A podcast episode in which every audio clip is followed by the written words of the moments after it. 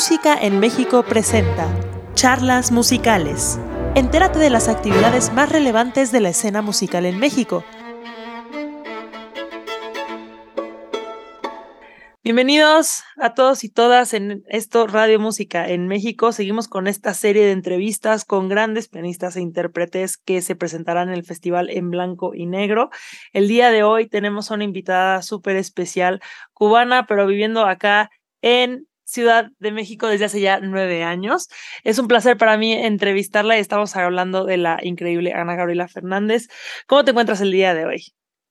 Ay, pues muy feliz de estar aquí con, con ustedes. Eh, muchas gracias por la invitación. Me va a dar mucha felicidad poder platicar de mi próximo recital que estaré ofreciendo el 2 de octubre a las 13 y 30 horas en, la, en el Auditorio Blas Galindo del Centro Nacional de las Artes de México. Ya hemos tenido otros intérpretes que se han presentado en, estos fines de semana, pero me gustaría iniciar con una pregunta que es la, es la siguiente. ¿Qué repertorio vas a estar mostrando? ¿Por qué lo elegiste? ¿Y, cuál es tu interés en este festival en blanco y negro? Pues mira, em, este, este recital va a ser la clausura del Festival Blanco y Negro el concierto que voy a dar va a ser el último de toda la edición, que está celebrando 25 años, creo que de, vida artística, digamos, de que se hace el festival. Em, escogí este repertorio eh, porque tenía un especial interés en hacer una especie de homenaje a Mario Lavista, compositor que lamentablemente falleció en noviembre del año pasado, el 4 de noviembre del 2021, ya va a ser un año de su fallecimiento. Y me interesaba mucho eh, hacer un homenaje, pero no hacer un homenaje a él solamente, no, no solo tocando su música para piano, sino también eh, acompañándolo con uno de sus compositores favoritos, que era Claude Debussy. Eh, si para más o menos a las personas que nos están escuchando, bueno, el maestro Mario Lavista estudió en París, estudió con Jean-Étienne Marie y estudió también con Oliver Messiaen. Y su música y su manera de componer tiene una gran influencia en la estética francesa, no solamente a la hora de la parte técnica, sino también a la hora de la parte interpretativa. ¿no? Entonces, me pareció muy lógico acompañarlo con Claude Debussy, que independientemente de que era uno de sus compositores favoritos, tiene muchos puntos de conexión con la, con la estética de este gran compositor, bueno, de estos dos grandes compositores ya, y hacer una, una especie de homenaje a la creación del maestro desde, esta, desde este punto de vista. ¿no? Em, de, la, de, las obras de Claude Debussy que yo escogí, eh, que por lo general la mayoría de los pianistas se vuelcan a los preludios ¿no? para piano o a las, al, libro de, los dos libros de cuaderno de imágenes o algunas piezas sueltas, yo decidí hacer la integral de los 12 estudios para piano de Claude Debussy, que además va a ser estreno en México. Ningún pianista ha hecho la integral de los dos estudios de Debussy aquí en, en México, en, nuestro país, digamos.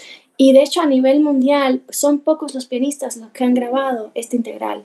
Entonces a mí me, parece, me parecía muy interesante abordar estas obras de Claude Debussy porque son obras escritas en el año 1915, son obras de la última etapa de composición de él y, y además son obras, Nicole, que no tienen absolutamente nada que ver con lo anteriormente escrito para piano. Son obras muy oscuras, muy densas, un poco ásperas en el sentido de que, eh, armónicamente hablando, pues, de cierta manera no pudiera decir que no tienen relación con las obras anteriores. Puedes encontrarle algunas reminiscencias en algunos estudios que nos recuerda, digamos, a ciertos preludios o a ciertos pasajes de ciertas obras sueltas, pero son obras que el público como tal no conoce y no, y no relaciona, digamos, a Debussy con estos estudios, con sus estudios para piano. Entonces, estos estudios están dedicados, obviamente, a la memoria de Frédéric Chopin. Em, es un cuaderno, son dos libros, que se divide el primer cuaderno con seis estudios y el segundo cuaderno con los otros seis estudios. Y obviamente tienen la primicia de que cada estudio está dedicado a una dificultad técnica específica, así como los estudios de Chopin a las personas que más o menos no conocen, pues así, básicamente es la primicia de los estudios de Chopin y los estudios de Debussy. En el caso de Debussy, yo creo que una de las cosas fundamentales que lo hace más difícil no solamente la cuestión técnica, sino también, sino también la cuestión interpretativa. Para el manejo de la lógica, el manejo de, de, ciertas cosas que hay que tener en cuenta a la hora de interpretar la obra de Debussy es muy complicado lograr, digamos, manejar todos estos elementos de una manera congruente. Y yo creo que eso es una de las cosas que hace que la interpretación de cualquier obra de Claude Debussy sea muy compleja. Entonces, eh, lo combiné con, con, la, con, bastantes piezas para piano del maestro Mario Lavista, eh, como es el caso, por ejemplo, de Mujer pintando en cuarto azul, que está dedicado a Joy Laville, una pintora inglesa, y está basado en un cuadro de ella específicamente. El Seymour, obviamente, para piano, que está basado en el acercamiento al Almotazin de Jorge Luis Borges. Eh, los preludios de Eduardo Mata, que son una, una serie de cinco piezas, eh, digamos, eh, con, dedicadas a la memoria del gran director de orquesta y músico mexicano que fue Eduardo Mata, que además fue compañera de Mario Lavista en el taller de composición del maestro Carlos Chávez en la década del 60, eh, si mal, en la década del 60, si mal no recuerdo, en el Conservatorio Nacional de Música. Y pues su tango rag, que casi no se conoce, pero que es una obra muy, muy interesante y muy, y muy bella, la verdad. Eh, otra cosa que me parece em, importante recalcar es que la relación de estos compositores no solamente se da a, nivel en el lenguaje musical, sino también a nivel de la concepción de cómo escriben la música, ¿no? Y qué influencia tienen de otras manifestaciones artísticas. Ya sé que a Claude Debussy no le gustaba que lo relacionaran con los impresionistas, digamos, con los pintores impresionistas, pero yo creo que es muy importante em, darnos cuenta que, y es algo que yo siempre digo en todas las entrevistas y que, que yo creo que los intérpretes y los músicos de manera general debemos defender, es que cuando uno interpreta una obra, uno está contando una historia con sonidos. Y es una historia que no solamente se relaciona con sonidos, sino que también se relaciona con otras manifestaciones artísticas. En el caso de Debussy podemos hablar claramente de su amor por la, la, música, de, o sea, el color, ¿no? No solamente, digamos, el color en la pintura, sino cómo él traspasa ese color de la pintura hacia la música. Y en el caso de Mario La Vista, se puede decir también de cierta manera que busca esa, esa sutileza de color y esa sutileza que también recuerda mucho no solo a Claudio Debussy, sino también a Maurice Ravel o a Oliver Messiaen o al mismo eh, Takemitsu, ¿no? que también admiraba a los compositores franceses. Entonces es una búsqueda que no solamente va hacia la textura eh, pianística, sino también a la textura de, de, la llamada, como digo yo, música de color, desde mi, desde mi punto de vista.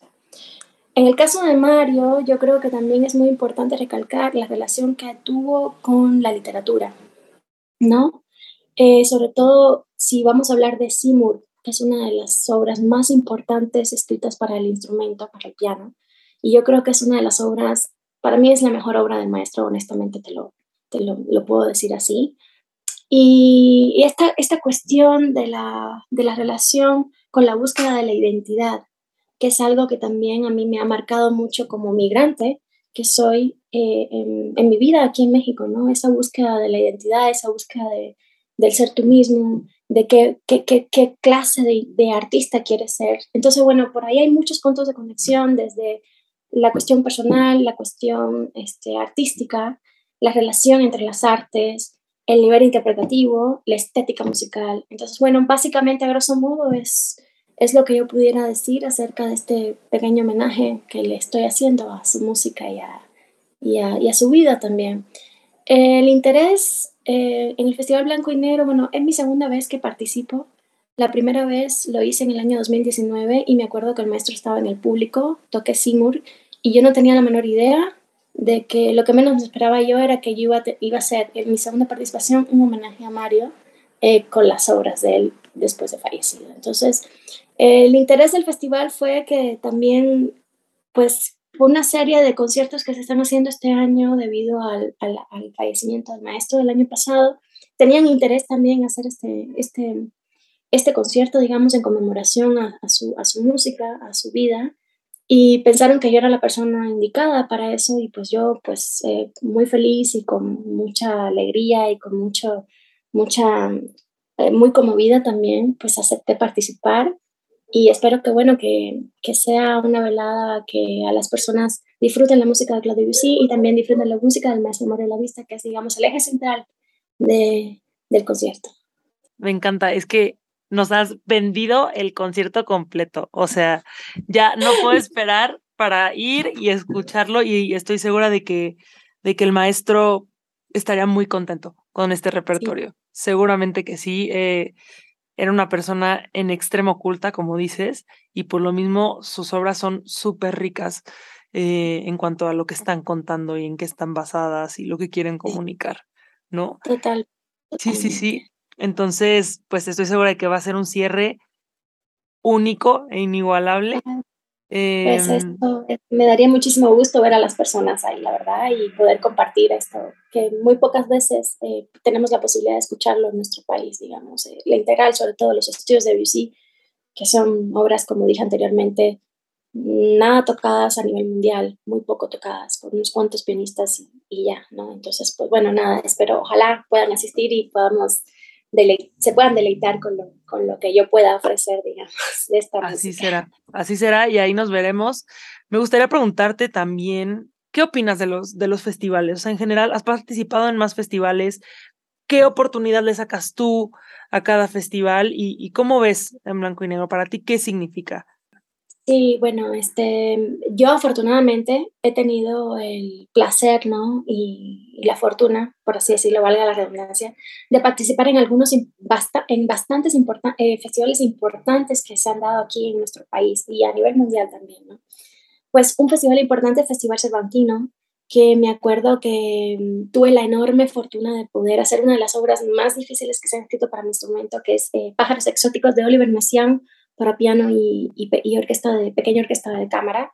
Y bueno, también participar en, con la Academia Cervantina, que me nutrió muchísimo y que son proyectos que creo que, creo que ya ni, siquiera existe la Academia Cervantina, creo que son proyectos que deberían perdurar porque de ahí han salido pues músicos importantes, ¿no? Dan la posibilidad de que los jóvenes puedan y, y tengan y aprendan de, de, de, maestros importantes, no solamente ahí dentro de la academia, sino también a la hora de ir a, los conciertos, ¿no? Hay conciertos increíbles, ¿no? Eh, de músicos internacionales que vienen, ¿no? Y es el, el aura del festival y, digamos, el entorno con el, con el que el festival se hace es muy bonito, ¿no? Es, es, muy, es muy enriquecedor en todos, en todos los aspectos. Entonces yo creo que eso debería seguirse haciendo, ojalá se haga, se siga haciendo todos los años eh, en el caso del Festival Blanco y Negro, pues ya más o menos platiqué un poco, creo que es importante que se sigan invitando a, músicos de todas partes del mundo para que los estudiantes aquí y las personas en general, el público en general pueda ir y apreciar qué se está haciendo, cuáles son los intérpretes que están tocando en otros lados, qué se está haciendo, la propuesta variada de repertorio yo creo que es súper importante ver eh, una variedad de repertorio, música contemporánea, compositores nuevos, mexicanos, latinoamericanos, eh, música tradicional, o sea, de grandes repertorios que no se hacen, digamos, aquí en México, la variabilidad que tienen los, los intérpretes a la hora de abordar un repertorio y la, digamos, la diversidad que tienen también, la versatilidad, ¿no? Entonces yo creo que eso es importante que el público lo vea y que no solamente el público, sino también nosotros los músicos que podamos asistir y que podamos observar que, y, nutrirnos de, esa, de qué, realmente qué es lo que está sucediendo a nivel mundial, sino de qué otra manera podemos, digamos, tener un punto de comparación. Ya sé que muchas veces decimos no es bueno comparar, pero yo creo que sí es importante tener una meta de comparación, ¿no? Y ver, bueno, esta persona está haciendo esto, qué padre este repertorio interesante, ¿no? O sea, no solamente verlo en YouTube, sino también tener la posibilidad de verlo en vivo, ¿no? En el caso de, de otros festivales que se han hecho en, en, León, ¿no? Este, eh, aquí en la Ciudad de México. Y yo creo que es, es, importante esta, esta actividad de los festivales precisamente por lo que acabo de comentar, pero también porque es un punto de, de convergencia entre muchos músicos de varias partes del mundo, con la cultura mexicana, con las personas, los músicos mexicanos, ¿no? los estudiantes, ¿no? con los profesores, con otros intérpretes. Entonces yo creo que, que es súper necesario. Se dice fácil, eh, eh, por ejemplo, el, Festival Cervantino, estamos acostumbrados a que haya de nuevo el Festival Cervantino, se dice fácil, pero todo el, el digamos, el, el, el trabajo qué hacen los organizadores para que estos festivales continúen y se sigan haciendo a pesar de todo, a pesar de los recortes, a pesar de todos los problemas, digamos, políticos que pueda haber en el país o, los, o, no sé, los problemas que pueda haber, de diversa índole, porque se enfrentan todo el tiempo a problemas que surgen, ¿no? Y que tienen que resolver, de cierta manera. Estoy hablando también del Festival Blanco, Blanco y Negro, ¿no? Que, digamos, ha tenido ciertas, eh, ciertos cambios, digamos, los últimos años. Sobre todo, importante recalcar que estamos espero que estemos saliendo de la pandemia y los dos años anteriores fueron años rarísimos, fueron años que nos pegaron durísimo y que creo que, que es importante que la gente vuelva a reactivarse y vuelva a asistir a la sala de concierto como algo que, que, que les nutre, ¿no? Y que, que sea algo que realmente amen, escuchar la música en vivo, porque siento que de cierta manera la gente se acostumbró en los años de pandemia a ver conciertos desde la casa. Y está muy bien eso, pero no es igual el aura y la energía que se crea entre el intérprete, el compositor que escribió la obra y el público. Ese diálogo de conexión, esa energía tan especial que se crea entre nosotros en los tres entes, no se siente igual que cuando lo ves en tu casa, Entonces yo creo que es muy importante que, las personas de nuevo se acostumbren a, digamos, a volver a asistir a las salas y poder regodearse de la música tan bella, que realmente para mí la música es un milagro universal, ¿no? es algo que siempre va a estar y es algo que puede aportar y dar felicidad y, dar, o sea, mil cosas más, ¿no? Desde que somos niños, ¿no? Hasta que morimos, pues, ¿no? Creo que lo describiste muy bien. Es una convivencia. Creo que en todas las entrevistas que hemos tenido con intérpretes de este festival en blanco y negro, todos y todas están de acuerdo en que es un motivo para celebrar, es un motivo para unirnos en la música y para de alguna manera dialogar, ¿no? total. El diálogo es muy, ya bastante estamos, creo que en desunión con muchos, muchas, muchas cosas políticas o muchas cosas que pasan en el país, entonces yo creo que la música puede darnos ese punto de unión, ese punto de convergencia, ese punto de no importa qué suceda, pero la música está y vamos a seguir defendiendo la cultura a pesar de todo lo que pase. Como debe ser como debe ser Ana Gabriela. Y quiero cerrar esta entrevista que ha sido extremadamente placentera eh, con una última pregunta, que es la siguiente. ¿Qué sigue después para ti del Festival en Blanco y Negro? ¿Qué proyectos tienes y a, qué nos vas a invitar? bueno, sigue mi debut con la Orquesta Filarmónica de la UNAM eh, los días 26 y 27 de noviembre en la Sala Nezahualcóyotl. Eh, en el estreno mundial en México del concierto para piano y orquesta Fractalis de Gabriela Ortiz, que es una de las compositoras más importantes que hay en estos momentos. ¿no? Eh, dicho sea de paso, fue alumna de Mario. Y bueno, nada, espero verlos por ahí. Es un concierto que lleva conmigo desde hace más de un año, o sea, ya es parte de mi, de, de mi está en cada célula de mi cuerpo, digamos. Quiero, me gustaría mucho que las personas que asistieran al concierto y que más o menos para dar una descripción eh, un poco eh, general de quién es Gabriel Ortiz, del lenguaje eh, de, su manera de componer. Me gustaría mucho que las personas cuando escucharan el concierto se detuvieran en la parte del piano no solo como motor impulsor en el ritmo, que por lo general la música de Gabriela Ortiz es muy rítmica, ¿no? Sino también esa otra parte de textura y de coloratura tiene mucho de Oliver Messiaen, por ejemplo, tiene mucho de Bartok, de Vera Bartok, obvio, de Igor Stravinsky, pero muchas veces los musicólogos y los críticos se refieren a la música de Gaby como algo que es muy rítmico, ¿no? Que es muy folclórico. Sí, pero también está la otra parte, ¿no? El piano juega un papel preponderante porque es un concierto para piano muy complejo, muy difícil, muy cansado, eh, para, físicamente e intelectualmente, pero también tiene esa otra parte muy bella, esa parte poética, eh, de, referida a, digamos, a la, al color, a la textura, ¿no? Y esta, esta cosa de la poética del sonido, que muy pocas veces se habla eh, cuando nos referimos, digamos, a la obra de Gabriel Ortiz.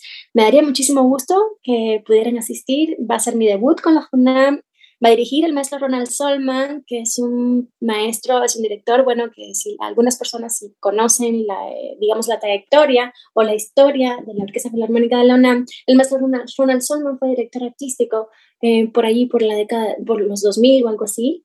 Y bueno, también tiene un especial interés en la promoción de la música contemporánea eh, latinoamericana y especial mexicana también.